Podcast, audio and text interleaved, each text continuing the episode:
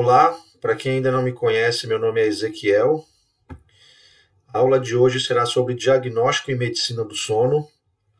Nas aulas anteriores, vimos um pouco de como funciona a fisiologia do sono, todas as doenças existentes em medicina do sono. Vimos especificamente sobre as doenças respiratórias, que são as de maior prevalência, e agora vamos saber como que faz o diagnóstico de doenças relacionadas ao sono. Eu posso fazer esse diagnóstico de maneira subjetiva, através de história clínica, exame físico e questionários, e de maneira objetiva, através de exames de polissonografia, teste de latência múltipla do sono, teste de manutenção de vigília e actigrafia. A história clínica, então, é o que o paciente vai relatar para o médico. É o médico que faz o diagnóstico de distúrbios do sono, como o sono é um estado de subconsciência, muitas vezes o paciente não tem a percepção do seu problema. Então é muito importante que o seu cônjuge ou seu companheiro de quarto relate o problema para que ele leve até o médico. Então a consulta do sono é uma consulta de casal. Quando isso não é possível, é importante que alguém relate para o paciente o que ele sente para ele poder levar essas queixas para o médico. Quando o paciente tem a percepção do problema, ele mesmo vai relatar isso, como problema para dormir, sono inquieto que a pessoa até levanta, sonolência excessiva durante o dia, falta de ar ou ronco durante a noite. Então, são várias coisas que fazem parte da história clínica. Tem alguns exame físico que também pode ser feito para supor que o paciente tem um distúrbio de sono. Presença de obesidade é um fator importante. Eu posso fazer exames de imagem das vias aéreas superior para saber se a, se a minha via aérea é pérvia ou é obstruída. Pacientes que já têm predisposição para apneia, como pacientes retrognata, tem um teste que é chamado de Malampati modificado, que eu consigo ver o diâmetro da via aérea e dividir em classes 1, 2, 3 e 4 então aqui a gente vê que a classe 1 é uma via aérea normal e a classe 4 totalmente alterada, totalmente obstruída. Então alguns exames são realizados para supor que o paciente tenha o diagnóstico de doenças de sono. Mas a maneira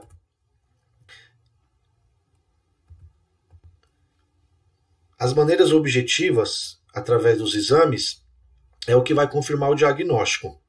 Eu posso também utilizar questionários. Então, tem questionários que, que já são bem utilizados na medicina do sono mundial. E tem três questionários que já são validados aqui no Brasil, são os três mais utilizados.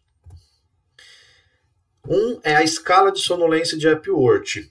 Trata-se de uma escala auto-administrada em que o paciente vai ser instruído a classificar a sua probabilidade de tirar um cochilo ou até dormir em oito situações que envolvem atividade diária, em uma escala que vai de 0 a 3, onde 0 é nenhuma chance de cochilar e 3 é uma alta chance de cochilar. Então eu vou perguntar para o paciente: se você estiver sentado e lendo, qual chance que você tem de cochilar? Nenhuma, pequena, média ou alta. Aí o próprio paciente vai responder.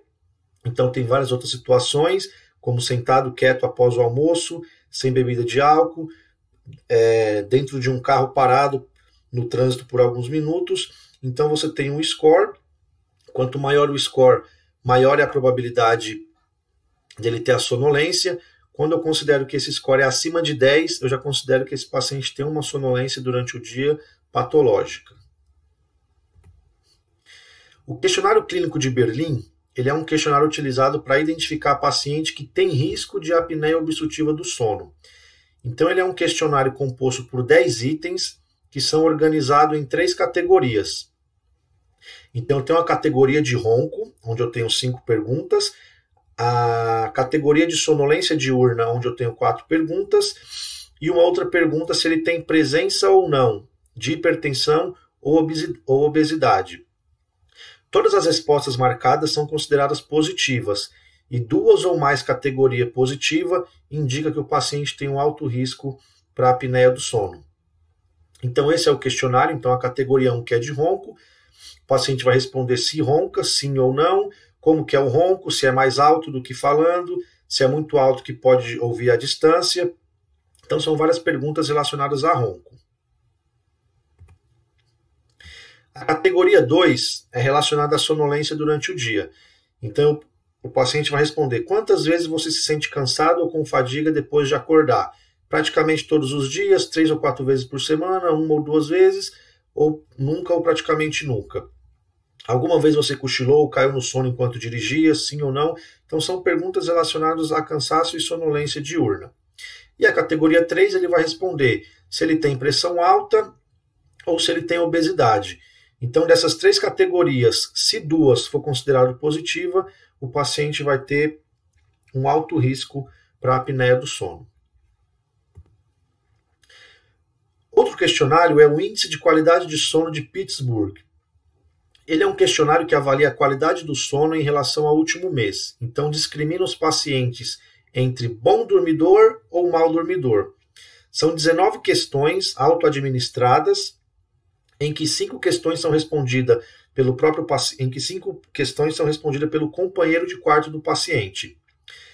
Então, as 19 questões são agrupadas em sete componentes, que são distribuídos em uma escala de 0 a 3. O score varia de 0 a 21. Quanto maior o score, pior é a qualidade de sono desse paciente.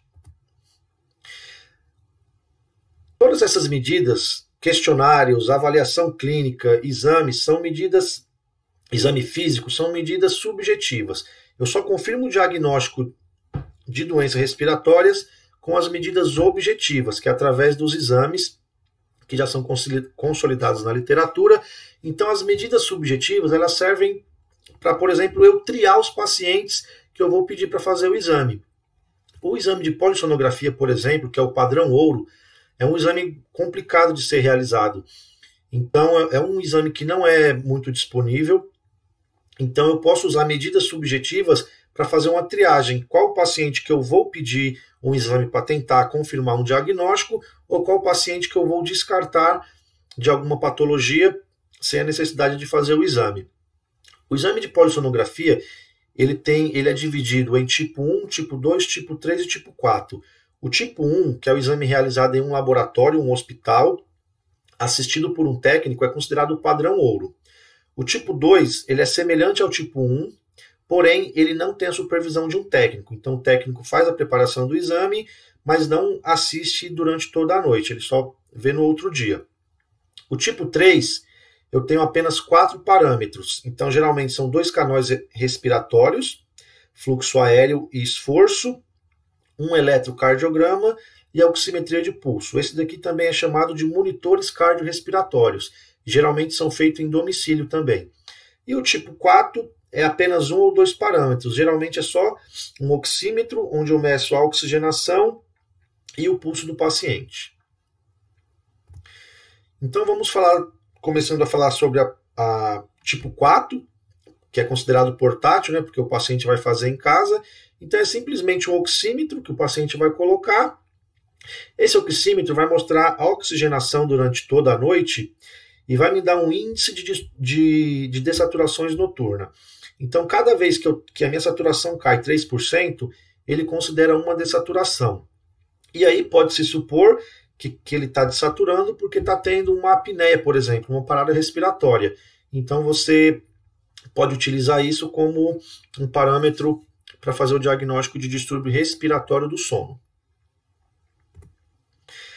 Polissonografia tipo 3 também é considerado portátil, porque geralmente o paciente faz em casa. Tanto o paciente pode fazer o preparo com uma instrução, ou ele pode ir até uma clínica fazer o preparo e depois ir para sua casa dormir. Então é uma cinta que ele vai colocar para ver o esforço respiratório, um canal para ver o fluxo, para ver quando ele para de respirar, e o oxímetro que vai, que vai ver a oxigenação e o pulso do paciente durante toda a noite. Também só serve para diagnosticar distúrbio respiratório de sono.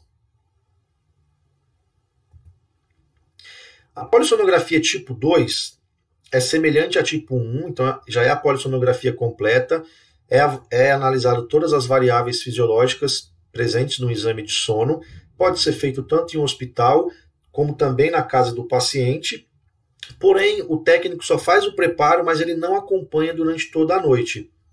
Já a polissonografia tipo 1, que é considerado o padrão ouro, além do técnico fazer o preparo, ele fica assistindo esse exame durante toda a noite.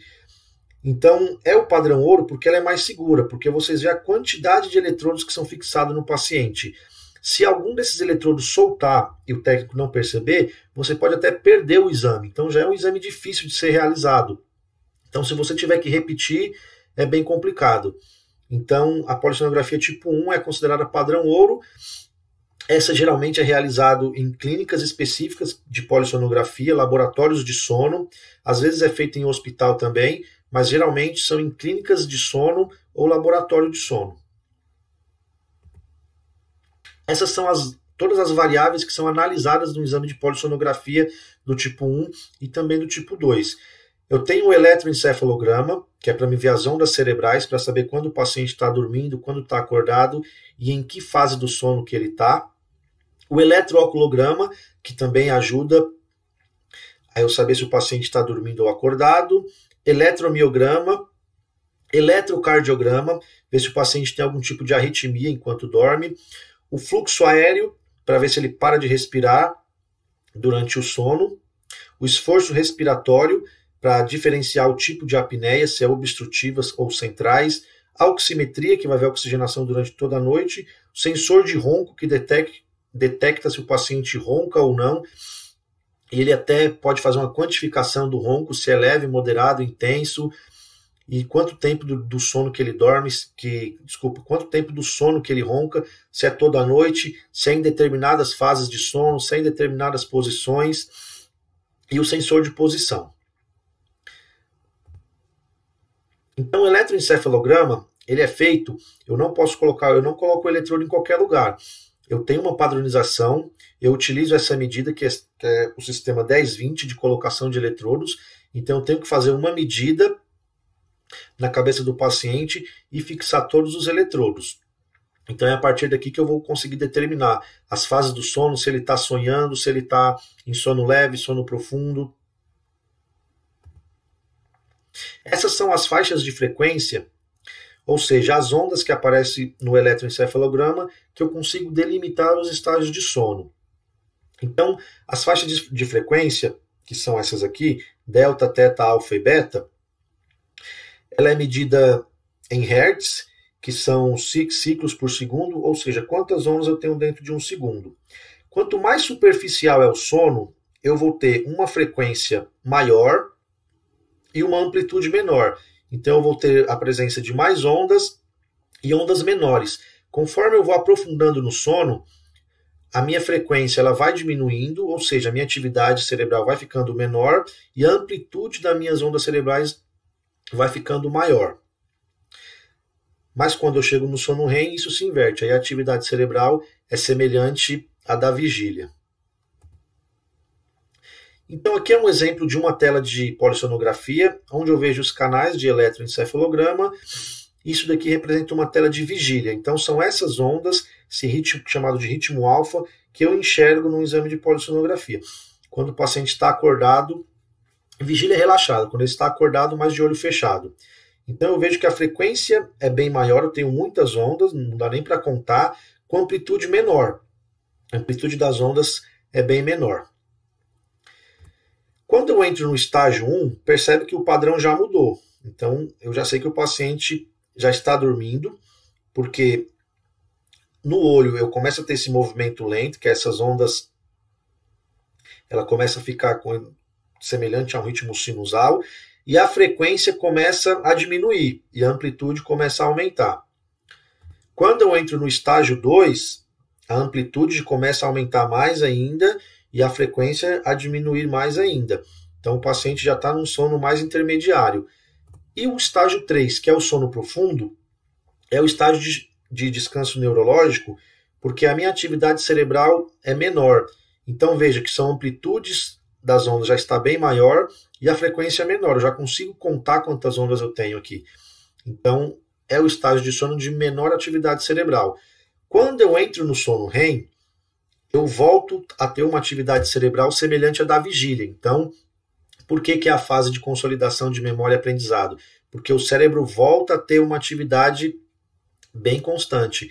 Então vê que as ondas, a frequência começa a ficar bem maior, com amplitude bem menor. Quase que eu não consigo contar as ondas. E eu tenho a presença de movimento rápido dos olhos.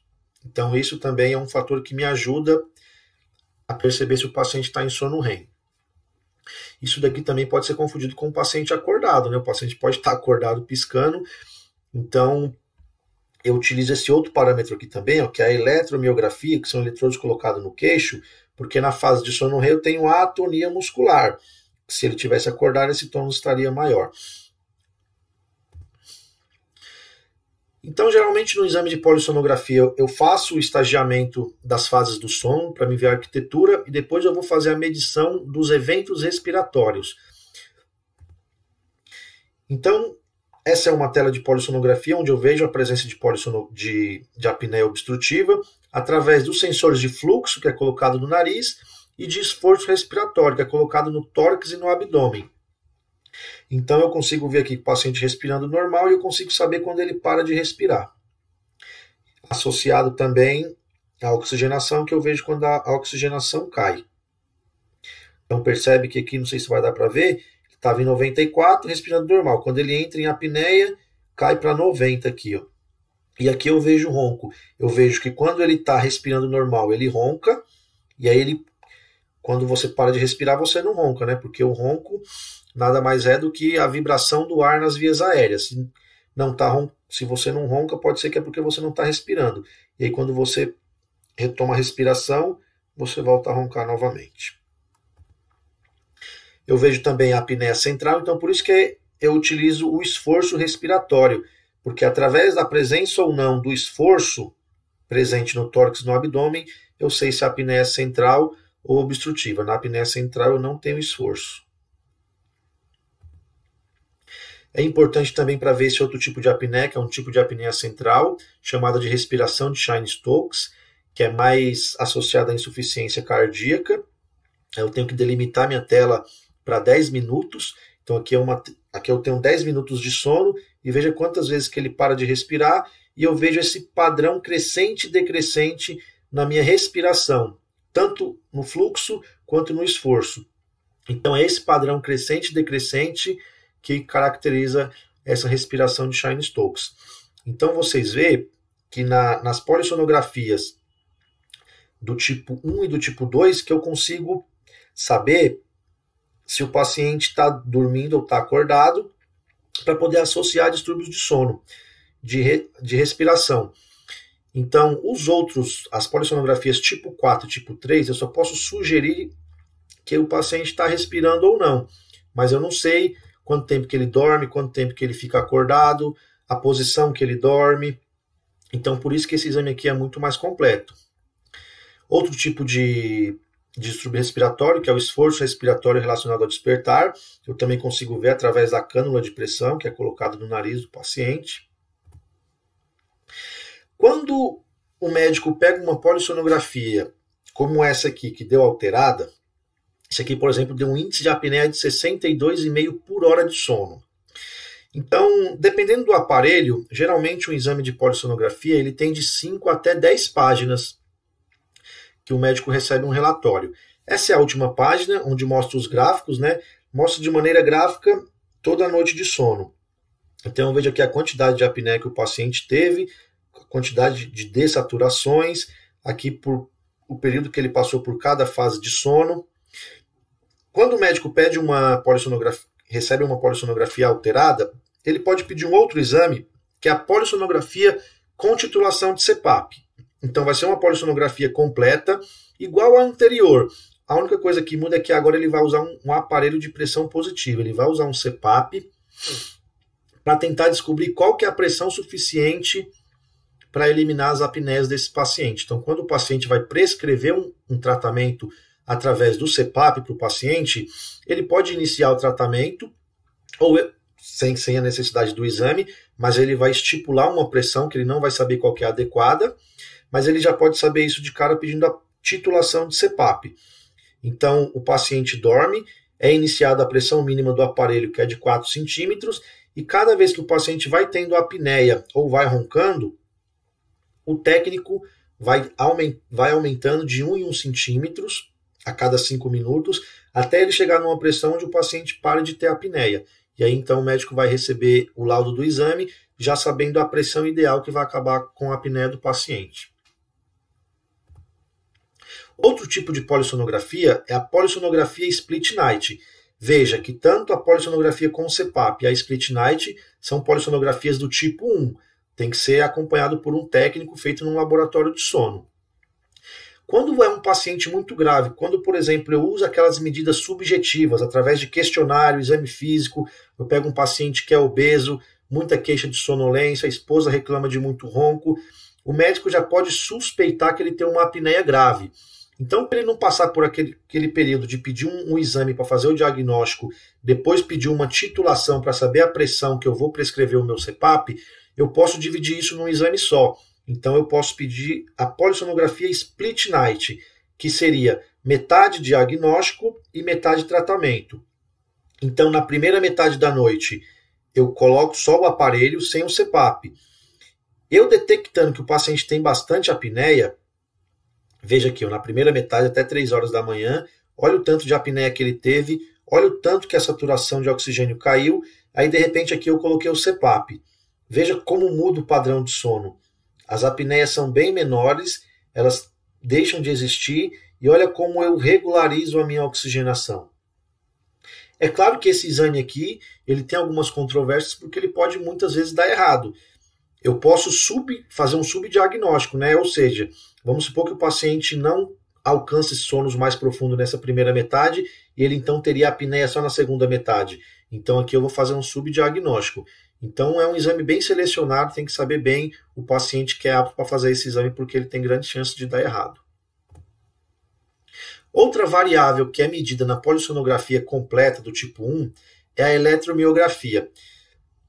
Eletromiografia tibial são eletrodos que eu coloco no músculo tibial anterior para me ver a presença de PLM, que é movimento periódico de membros, periodic leg movement. Então aqui nesse canal eu vejo quando o paciente tem esses, esses movimentos, essas câimbras de maneira periódica para ajudar a fazer o diagnóstico de uma doença chamada de síndrome de pernas inquietas.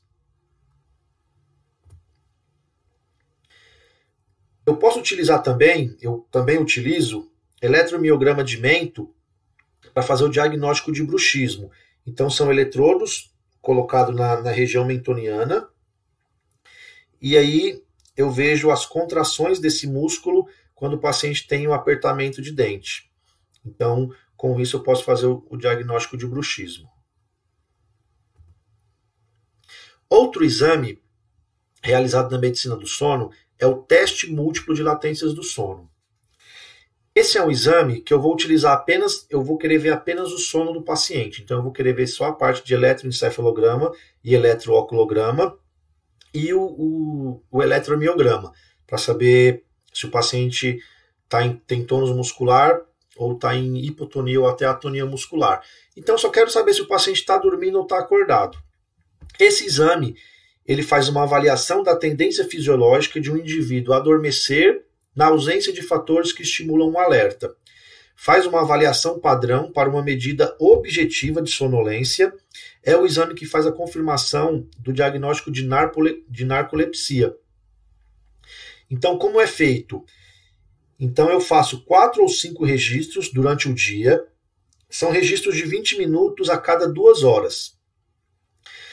Então, geralmente, eu faço uma polissonografia antes, para saber se o paciente realmente teve uma noite de sono satisfatória, porque se o paciente dormiu mal, é claro que no outro dia ele vai ter sonolência, então o exame vai, pode dar falso positivo. Então, eu geralmente eu já faço uma polissonografia completa. Quando o paciente acorda, eu retiro os eletrodos que não me interessam, os eletrodos respiratórios, por exemplo, deixo só o do eletroencéfalo, só os, os que eu vou me interessar. E aí, depois de duas horas que ele acordou, eu faço o primeiro teste. Então, eu dou a instrução para o paciente dormir. Então, fica relaxado com os olhos fechados e tente dormir. E eu fico registrando por 20 minutos para ver se ele tem sono. Se passar 20 minutos ele não dormir, eu encerro o primeiro teste. Se ele dormir, eu só vou encerrar 15 minutos após a primeira época de sono. Então, se der 15 minutos ele dormir, eu vou registrar mais 15 minutos. E aí, então, o segundo teste vai ser, vai ficar de 30 minutos. Então, eu faço de 4 a 5 testes. E para mim fechar o diagnóstico de narcolepsia, eu preciso que em dois desse, desses testes eu tenha um registro de sono REM. Porque o sono REM precoce, ele não pode ser nesse período, né? Ele, então, se eu tiver sono REM em 15 minutos, eu caracterizo que eu tenho um sono REM precoce, então eu posso fazer o diagnóstico de narcolepsia através desse teste. Outro teste que é semelhante ao teste de latência é o teste de manutenção da vigília. Então, eu também só vai me interessar os eletrodos que são colocados na cabeça do paciente, para saber se só vai me interessar se o paciente está dormindo ou se ele está acordado. Esse teste serve para avaliar a capacidade de um indivíduo de resistir ao sono. Então, ele faz uma avaliação objetiva da tendência que o paciente tem de manter o alerta, serve para avaliar efeito de tratamento medicamentosos ou que não sejam medicamentosos em pacientes com hipersonolência. Então, se o médico prescreve um, um tratamento, mas não tem certeza se isso vai dar hipersonolência, o paciente tem uma hipersonolência, o médico não sabe se isso é do remédio ou não, ele pode pedir para o paciente usar o remédio, fazer o teste, depois tirar o remédio, repetir o teste para saber se essa hipersonolência é causada por, por algum tipo de tratamento. Serve para determinar se o paciente é capaz também de desenvolver tarefas caseiras ou até no trabalho de maneira adequada. Porém, a instrução aqui é diferente. Então, no teste de latência, eu quero saber se o indivíduo tem tendência ao sono. Então, eu peço para ele ficar deitado e de olho fechado. Aqui, o paciente vai ficar sentado na própria cama ou em uma cadeira confortável, mas eu vou pedir para ele tentar não dormir. Então, são quatro registros de 40 minutos, que também é feito no período de duas horas, e eu termino, esses, eu encerro esses 40 minutos se eu apresentar três épocas consecutivas de estágio N1, que é o sono mais leve, ou alguma, ou alguma época de algum outro estágio de sono. Então, eu deixo 40 minutos. Se o paciente não dormir, eu encerro o teste, tem o primeiro teste negativo. Ou se o paciente, por exemplo, em 20 minutos já dormir, eu também já, já encerro o teste, não espero os 40 minutos. Então, o teste de manutenção da vigília é para saber se o indivíduo tem propensão a ficar em alerta em condições adversas, e o outro, que é o de manutenção da vigília, é se o paciente tem tendência a dormir.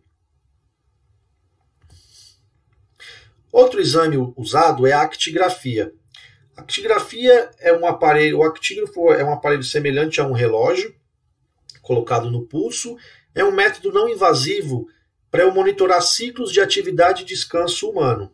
Então, normalmente ele é vestido por uma semana ou até mais para medir a atividade motora grossa. Então, esse é o relatório de um exame de actigrafia. Então, eu pego as minhas horas do dia e todo em vários dias. E eu vejo quando o paciente está em atividade, que eu imagino que ele está acordado, e quando ele está sem atividade, que eu imagino que ele está dormindo. Então aqui vocês veem que é um exame de uma actigrafia de um paciente com um padrão de sono mais ou menos regular, né? Ou seja, ele dorme e acorda todos os dias mais ou menos no mesmo horário. Aqui a gente já vê um exemplo de um paciente que já tem uma alteração no seu padrão fisiológico de sono. Então ele não tem uma rotina adequada de sono. Então percebe que até no meio do período que ele está relaxado, que imagina que ele está dormindo, ele tem vários momentos de atividade. Ou seja, você imagina então que ele acorda várias vezes no meio da noite. E tem dias que ele vai dormir mais tarde e tem dias que ele dorme mais cedo. Tem dias que dorme durante o dia. Então, isso também é uma medida que eu faço para avaliar o padrão de sono do paciente. Então, essas são as maneiras de eu fazer o diagnóstico de doenças relacionadas ao sono e quem são os profissionais que são envolvidos na medicina do sono. Então, todo diagnóstico é feito por um médico. As especialidades presentes na medicina do sono é a pneumo, otorrino, neuro, neurologia, psiquiatria e pediatria. Então, quando então o paciente tem que passar uma consulta com esses médicos que além de ser especialista nessas áreas também tem que ser especialista em sono, e aí então o médico pode fazer o diagnóstico de maneira subjetiva ou pode fazer a maneira objetiva, que é pedindo o exame. Quando ele pede algum dos exames, ele vai ser feito por um técnico. Então, vou ter um técnico de polissonografia, que é um profissional que habilitado para fazer esse exame durante toda a noite. Depois que o exame é feito, tem um outro profissional que é o analista de polissonografia. É o profissional que vai analisar o exame para fazer a quantificação de todos os distúrbios que foi presente naquele exame. Muitas vezes essa análise é feita por um próprio médico.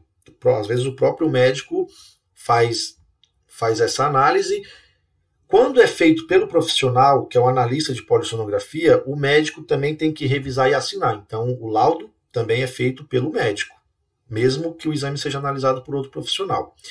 E aí, então, dependendo do distúrbio, dependendo do diagnóstico, vários profissionais vão entrar na parte de tratamento. Então, tem os fisioterapeutas, que são envolvidos no tratamento com uso de pressão aérea positiva, então, no ajuste e adaptação do CPAP, BIPAP, os aparelhos de ventilação. Tem o dentista, que ele vai fazer quando se decide que o tratamento da apneia vai ser por aparelho intraoral, é o dentista que faz toda a triagem, avaliação e confecção desse aparelho. Enfermeiros também pode atuar na parte de distúrbios respiratórios.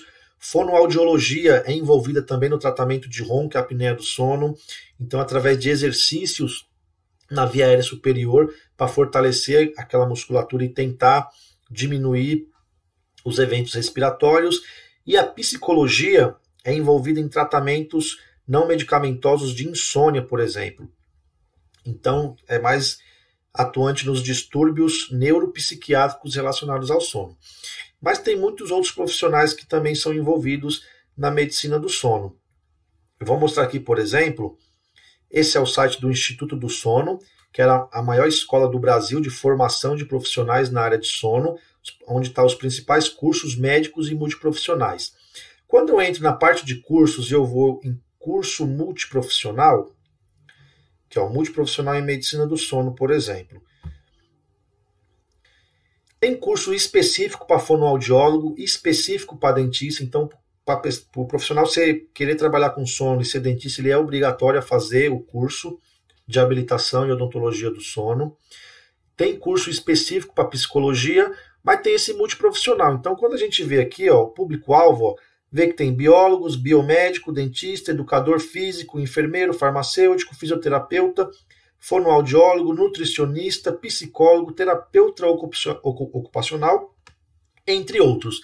Então a medicina do sono ela é, é, um, é uma, uma especialidade médica multiprofissional que tem vários profissionais de saúde que podem ser envolvidos nessa área. Então, é ideal que se faça um curso mais aprofundado para saber melhor e de acordo com cada área saber qual é o foco, né? Por exemplo, eu sei, eu como fisioterapeuta, eu vou atuar mais em distúrbios respiratórios. O psicólogo, ele vai atuar mais em distúrbios neuropsiquiátricos relacionados ao sono. E aí, de acordo com cada profissão, você vai saber aonde vai atuar. Então, muito obrigado pela atenção e até a próxima.